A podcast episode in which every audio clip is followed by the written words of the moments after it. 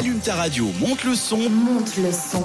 Ta soirée va prendre de l'amplitude. C'est avec Eliana qu'on prône de l'amplitude avec est-ce que les opposés s'attirent-ils vraiment? C'est la question qu'elle nous a posée ce soir et donc je te laisse animer le débat Eliana. Je sens que ce débat aujourd'hui sera un peu polémique. Hein. Je sais pas pourquoi. j'ai la- je veux déjà tout d'abord savoir qu'est-ce que hum, qu'est-ce que chacune d'entre vous qu'est-ce que vous pensez? Avant de partager euh, mon avis et les résultats. Donc je commence par Émilie. Alors, repose la question, j'étais pas concentrée. Ah bah. En plus ça, ça veut dire que t'as même pas voté sur Instagram ça. Non, c'est vrai, Il faut aller voter profiter parce que j'ai pas en- encore euh, dévoyé les résultats. Donc il faut aller voter sur Instagram. Est-ce que les opposés s'attirent en amour? Bien sûr que oui. Clairement. Ah bah oui. Pourquoi tu dis ça? Enfin, moi, je suis d'accord. Si t'es à l'opposé, c'est que forcément tu t'attires. Sinon, il n'y a pas de raison. c'est logique. C'est, Mais pourquoi est-ce que les opposés s'attirent? Bah, moi, je pars du principe que justement, si t'es à l'opposé, c'est que forcément, c'est quelque chose que t'as pas en toi. Donc forcément, c'est que t'as envie d'aller voir vers la personne ce que toi t'as pas. Donc instinctivement, tu veux aller vers l'autre. C'était philosophique ce soir. C'était hein. très profond.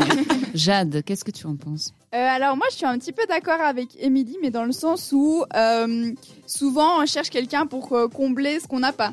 Bah, Après d'autres personnes ils vont rechercher des, par- des, des partenaires qui ont les mêmes centres d'intérêt qu'eux donc je pense que c'est un petit peu kiff kiff. Mais admettons que toi t'es quelqu'un de hyper calme et tout bah tu vas peut-être apprécier d'être avec quelqu'un qui te sort un petit peu de ta zone de confort. Mais en même temps vous allez aimer les deux le jardinage admettons. C'est un peu comme ça. C'est les exemples qui me viennent mais je pense que on va quand même rechercher chez l'autre quelque chose que nous-mêmes on s'apporte pas. C'est un excellent point de vue. Euh, Sandra, qu'est-ce que tu en penses? Alors j'ai voté d'une manière très instinctive euh, que oui, mais tout bien réfléchi, je dois amener une certaine nuance. Comme par exemple, moi, euh, j'ai un très fort caractère. Souvent, je prends beaucoup de la place, et je pourrais me dire, ben en fait, je suis attirée par quelqu'un qui a un caractère un petit peu plus, ouais, moins moins envahissant, moins extraverti. En fait, c'est complètement le contraire. Moi, c'est plutôt quelqu'un qui a un fort caractère qui va qui va attirer mon attention. Alors c'est peut-être ce côté un tout petit peu introverti que j'ai qui est caché qui fait ça, je sais C'est pas. possible, ouais. C'est possible, je que crois que te c'est ça. que tu te sens à l'aise avec quelqu'un qui, lui, fait face à la société ou à... Comme ça, j'ai pas besoin de le faire moi, en fait. Ouais. C'est ça, c'est ce que je recherche. Donc ça en revient finalement à être d'accord. Oui, je garde mon Et vote. toi, Eliana, c'est quoi ton avis sur ça?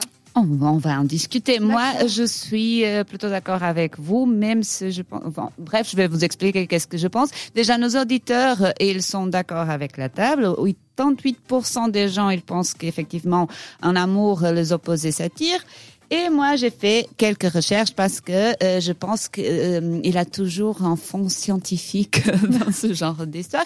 Donc, moi, je pense qu'il faut avoir euh, des points communs ou des objectifs communs et un certain équilibre est aussi nécessaire. Mais c'est vrai que euh, plus une personne est différente de nous, plus ça peut nous attirer car c'est le nouveau, c'est l'obstacle, c'est le défi et l'attirance des contraires est aussi naturelle. Cependant, c'est aussi normal qu'avec le temps, le, certains opposés se repoussent. C'est aussi scientifique.